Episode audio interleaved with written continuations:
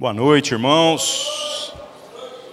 Tava falando pro Fernando, Fernando falou assim: ficou bom o negócio do louvor, né? Falei, gente, precisava fazer culto especial toda semana. A gente fica com essa bobagem de fazer só de vez em quando, né? Aí fica, ah, mas eles vão ter que ensaiar mais, né? Eu não estou preocupado, por mim, vocês que se danem mesmo. Eu acho que vocês deviam ensaiar todo dia. Eu queria ver o pau quebrar, né? Muito bom, né, irmãos? Hoje, além da palavra que eu preparei para agora, a gente vai ter também o nosso tempo de ordenação, né? Nós vamos ter ordenação pastoral hoje. E presta atenção em tudo aquilo que a gente vai estar vivendo, porque não é só uma agenda, não é só uma data especial. Há princípios que a gente quer transmitir e a ideia é que não haja separação entre tudo aquilo que a gente vai viver hoje, inclusive a ceia do Senhor que nós vamos celebrar neste domingo, né? Lembrando que normalmente a gente celebra isso no segundo domingo do mês mas este mês, como é culto aí de véspera de Natal, será hoje também, tá? É isso daí. Tudo pronto aí, Marcelão? Tudo beleza? Então, vamos lá. Abram suas Bíblias, por favor, em Lucas capítulo 2, a partir do verso 7. Não tem como nós trazemos algum tipo de reflexão aqui que não fale acerca do nascimento de Jesus, né? Tem sempre uma galera da teoria conspiratória aí que às vezes no Natal começa a entrar em crise, se deixa tomar por aquele espírito do Grinch e começa a dizer que Jesus não nasceu no dia 25. Gente, nós sabemos que ele não nasceu no dia 25. Mas se você soubesse dizer para nós que dia que ele nasceu exatamente, a gente mudava a festa para esse dia. Como nós não sabemos, nós celebramos simplesmente por tradição. Né? Mas, meus irmãos, não é tradição apenas a história do nascimento de um Deus que se fez homem. E exatamente sobre algumas coisas a respeito a esse nascimento eu quero falar hoje e que você possa meditar não apenas acerca daquilo que você compreende sobre Jesus e sobre tudo que ele fez, sobre tudo que ele é, mas principalmente fazer as contas aí a respeito da natureza do seu compromisso e de como anda a sua relação com Deus, entendendo agora que todo aquele que recebe fé pela operação do Espírito Santo, ganha também esta habilidade de amar a Deus porque foi amado primeiro, e neste processo, meus irmãos, nessa, nessa é, mudança que Deus opera na nossa vida, nós temos também responsabilidades. Que a gente possa meditar à luz do testemunho do próprio Cristo, que vem e morre no nosso lugar, para que nós possamos assumir as nossas responsabilidades como filhos de Deus. Não sei se já te contaram, mas Jesus também era filho de Deus, sabe? E antes de você, e muito mais do que você, porque ele compartilha já na sua natureza original de todos os atributos do Pai. Agora nós não, nós somos filhos por adoção, fomos inseridos na família por causa de Jesus, então não venha usar esse papo aí de, ah, eu sou filho de Deus, como desculpa para que você não cresça, para que você não amadureça, não assuma responsabilidades. O texto que nós vamos ler em Lucas, capítulo 2, a partir do verso 7, fala a respeito do nascimento de Jesus, e eu quero até recapitular algumas coisas que eu já falei aqui à luz é, de algumas mensagens, até que o pastor Paulo Júnior tem ministrado muito é, para os pastores do nosso ministério, né, algumas pequenas reflexões e que a gente possa, à luz desse entendimento, tentar entender tudo que o texto traz para nós, é, para a gente pensar, para a gente guardar no nosso coração. Então, Lucas capítulo 2, verso 7, começa com Maria dando à luz. Vamos ler o texto, por favor, diz assim: Então Maria deu à luz o seu filho primogênito, e enfaixou o menino e o deixou numa manjedoura, porque não havia para eles lugar na hospedaria. Eu não sei se você já assistiu aqueles programas da Discovery, da History Channel, que todo Natal começa a ter dossiê nascimento de Jesus ou alguma coisa desse tipo. Tem muita bobagem lá, porque obviamente a ótica desses programas que tentam fazer uma investigação acerca dos fatos é muito mais pelo viés histórico e científico do que propriamente pelos olhos da fé. Eles não têm compromisso com a fé e nós temos que respeitar isso. A fé é uma dádiva dada pelo próprio Deus. Então, apesar disso, eu ainda consigo ver elementos lá que vão acrescentando muita coisa no nosso entendimento. E um dos que mais me chamou a atenção, num desses natais passados, eu assistindo televisão, né? E eu percebi num dos programas lá que falava que este conceito da hospedaria é muito diferente daquilo que nós imaginamos. Né? O conceito da hospedaria não é um hotel, porque a gente sempre pensa assim, né? Jesus está lá, bebezinho, acabou de nascer, é, José é um cara que, de certo modo, trabalhava, então nós não estamos dizendo que José era o miserável do miserável a ponto de ser pobre e não ter lugar para ficar, não é essa a situação, mas por alguma razão, não havia vaga nessa hospedaria e tiveram que colocar Jesus num coxo. E é essa reflexão até né, que o pastor Paulo Júnior trouxe para nós há uns tempos atrás e que eu preguei sobre isso em outra ocasião. Meus irmãos, Jesus foi colocado num coxo. Então vamos por partes. O que, que é esse conceito da hospedaria? A casa típica de um judeu nesta região geralmente era escavada em pedra, e ao escavarem essas casas, eles faziam uma parte térrea e uma parte elevada. Na parte térrea dormiam os animais. Então todo o rebanho, nós estamos falando de gente não rica, tá? Não vou dizer pobre, porque também quem tem rebanho não é pobre, né? Mas as pessoas é, que tinham um rebanho ali que cabia, obviamente, para que o gado não morresse de frio, para que não fosse roubado, qualquer coisa do tipo, na parte da noite eles enfiavam para dentro de casa. Isso possuía razões até mesmo de, de proporcionar conforto. Então, os animais dormiam na parte térrea, e aí tinha como se fosse um mezanino, né, uma segunda parte elevada, e lá era a hospedaria, o lugar onde as pessoas não apenas dormiam, como também o lugar onde você hospedaria qualquer tipo de hóspede, qualquer tipo de visitante. Só que o que aconteceu? José, quando chega nessa casa, diz que nesta casa está lotado. Não havia lugar para eles ficarem. E por conta disso, o que, que eles fizeram? Aquilo que muitos de nós já fizeram também: dormem em qualquer lugar. Só que a gente dormir em qualquer lugar é tranquilo. Mas os filhos da gente dormir em qualquer lugar já começa a se tornar um problema, né? Foi-se o tempo que a gente era os caras que, quando ia para acampamento, falava assim: não, eu só vou se for para ficar de barraca. E chegava lá, não era nem uma barraca, era uma lona. Era bem hardcore o negócio. Agora hoje não. Hoje o cara pergunta assim: qual que é a densidade do colchão? Quantas pessoas por quarto? Tem água quente? Gente, eu já fui para retiro que não tinha água. Ficamos quatro dias. Não foi, Marina, lá no ajuntamento das tribos, entregando os irmãos aqui. Não tinha água. E aí eu tomei um banho daqueles de, de gotejava na torneira. Eu molhava a mão e limpava só o sinal da cruz. Passava desodorante, trocava de roupa e estava pronto para mais um dia. E nós ficamos lá quatro dias desse jeito. Ah, era pouca gente, né? Era, umas 500 pessoas. Pensa num acampamento. A gente é bem fresco, né? Isso é normal, né, irmãos? Deus também vai prosperando a gente, a gente começa a ficar mais exigente com algumas coisas. Agora, uma coisa natural aqui, que qualquer pai e mãe não vai colocar o seu filho em qualquer lugar vai tentar proporcionar para ele o melhor lugar. Imagine então que José e Maria têm que ficar entre os animais, dentro da mesma casa, mas na parte de baixo, e nessa parte de baixo, o que acontece é que o melhor lugar, que mais se parece com um berço, é uma manjedoura. O que é uma manjedoura? Um coxo. Literalmente um pedaço de tronco, provavelmente, escavado, que tinha um buraco no meio, você bota uns panos lá e está feito um berço. Vai comprar um berço para você entender o quanto que esse negócio custa. O Guilherme deve estar tá craque aí fazendo as contas. Né, Guilherme? É, os caras que é pai novo, a gente, a gente fica rindo do sofrimento deles, pensando em tudo que nós já passamos. Porque ter filho é benção, mas coisas que, que vêm junto dá muito trabalho. E aí o que acontece? Esse era o berço que tinha. Não importava se José ali na situação tivesse dinheiro, tivesse todas as condições financeiras, o melhor lugar era um tronco, um coxo. E até a mensagem, né, meus irmãos, é a respeito disso.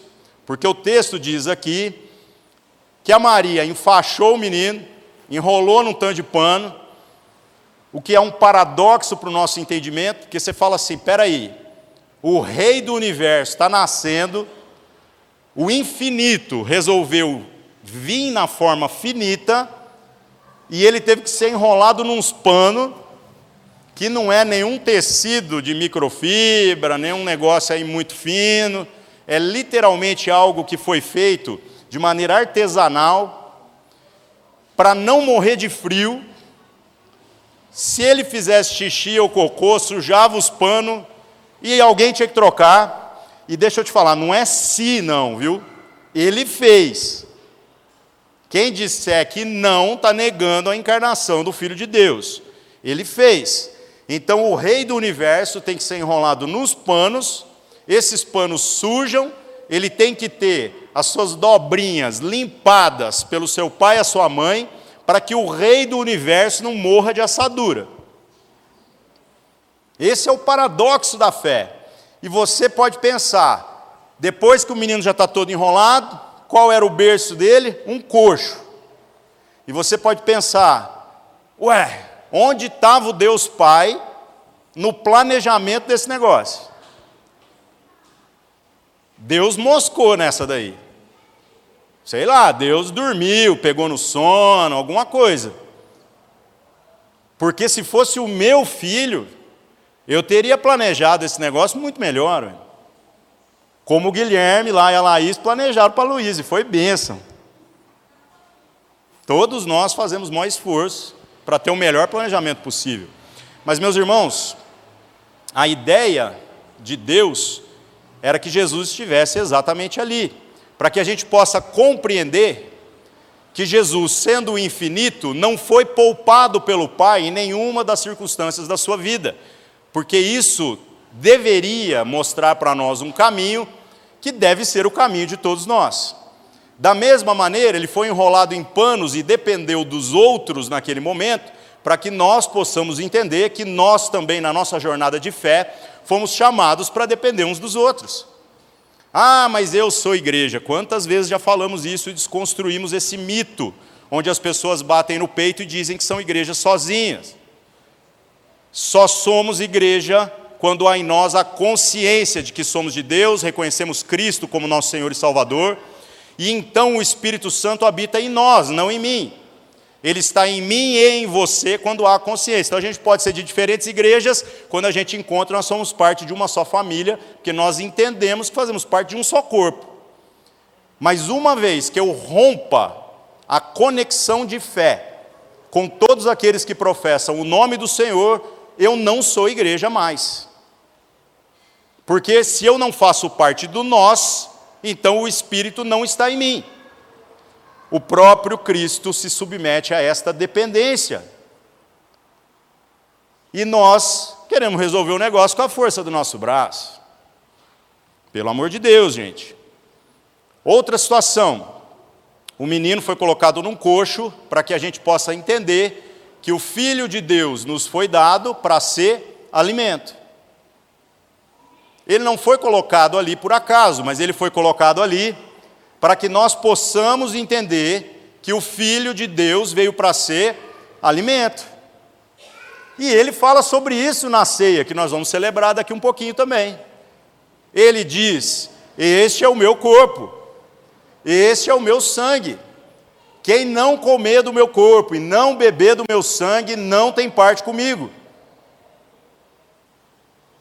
Jesus não tinha dúvida nenhuma a respeito do seu propósito. Ele sabia quem ele era, e então as condições não alteravam a sua consciência de identidade. Mas ele sabia também que veio para ser alimento. A pergunta para vocês agora, irmãos, é a seguinte: se o Pai não poupou o filho unigênito e permitiu que ele passasse por condições tão adversas, que dependesse de pessoas humanas, falhas. Você pode usar como desculpa aí, né? Ai, mas o meu pai não me deu. Meu pai não me deu a melhor educação. Eu estou querendo entender de onde você está pressupondo que o José e a Maria conseguiram dar essa educação perfeita para Jesus aí que você está viajando. Que pagou escola particular, que tinha plano de saúde. Meus irmãos, pelo amor de Deus. Você acha que José e Maria não erraram num monte de coisa como todo pai erra? Não há dúvida disso. E aí eu te pergunto: o pai não poupou o seu filho de nenhuma dessas situações. Muito pelo contrário. O pai não poupou. Então, por que, que você pressupõe que você deva ser poupado. Quando você reivindica alguma coisa dizendo, eu sou filho de Deus, não preciso passar por isso, o que você está dizendo é, eu sou melhor do que Jesus. Então o Natal, meus irmãos, não é só sobre nós relembrarmos o nascimento de Jesus e todo o testemunho da sua vida e sobre como Deus proveu para nós agora um caminho de salvação, mas também para que a gente entenda que, da mesma maneira que Cristo nasceu com um propósito, todos nós devemos entender o nosso propósito. E se existe um propósito que é comum, é que nós sejamos partidos, para que nós sejamos divididos uns para com os outros. Ou seja, não tem jeito de você andar com Cristo se não doer em você. E se não está doendo, tem alguma coisa errada. Se disserem para você, para andar com Jesus é assim, assim, assado, é festa, é só festa, é só alegria, está te contando meia verdade. De fato, a alegria compensa todos os reveses. Não existe vida melhor do que andar com Jesus. Mas a gente precisa falar também o outro lado do peso que isso acaba trazendo na nossa existência, quando nós precisamos negar a nossa vontade para que nós sejamos coerentes com a vontade do nosso Senhor. Continuando, meus irmãos, verso 8. Aí então, depois que Jesus está colocado ali na manjedoura, na hospedaria, no meio, não, não na hospedaria, mas no meio dos animais, aconteceu um fato ali, diz assim: Havia naquela mesma região pastores que viviam nos campos e guardavam os seus rebanhos durante a vigília da noite.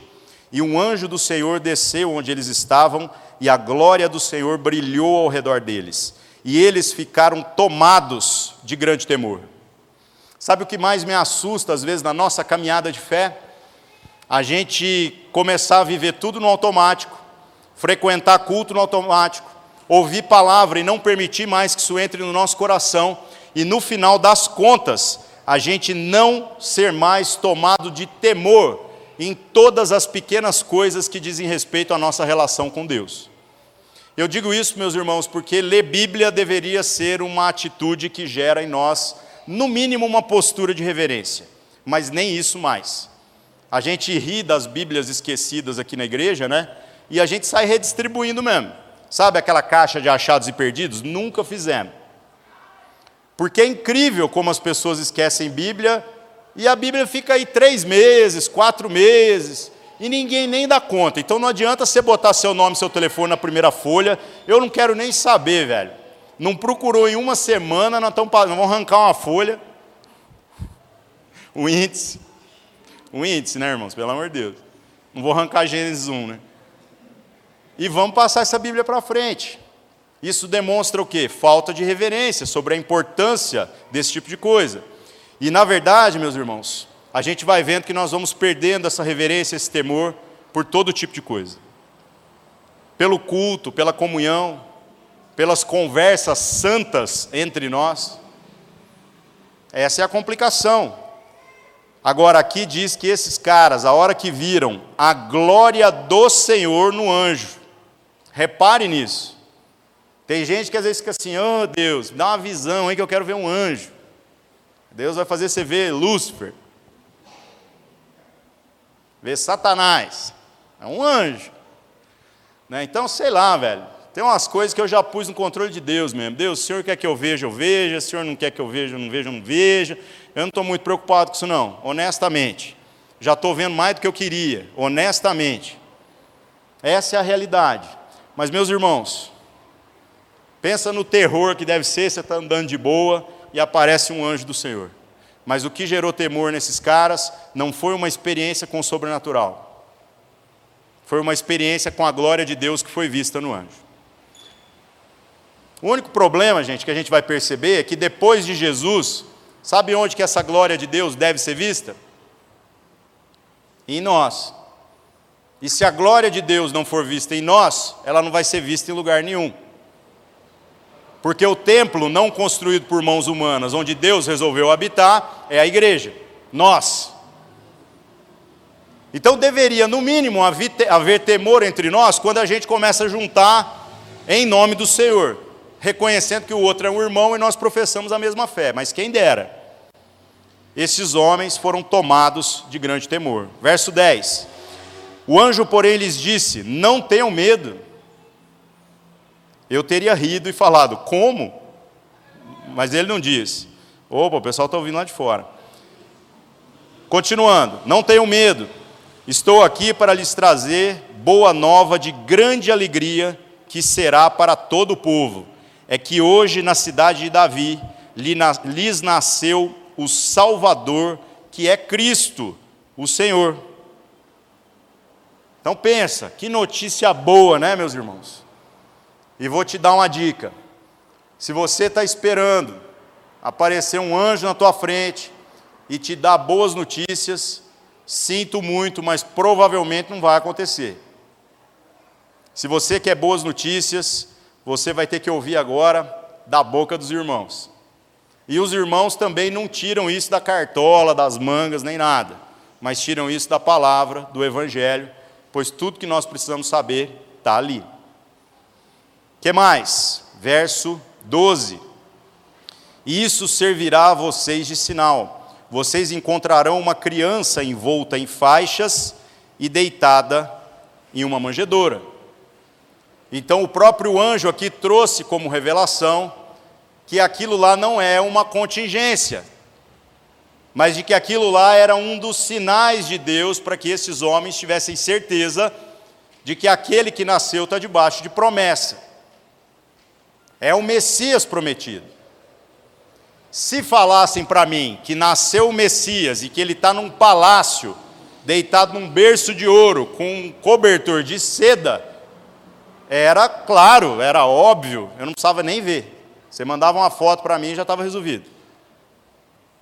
Mas se você dissesse para mim que este é um dos sinais de que toda essa palavra que eles estão dizendo, que os anjos estão, o anjo está trazendo, né, de que nasceu o Salvador, que é o Cristo e é o Senhor, está enrolado nos panos, deitado num coxo, aí é de se pensar.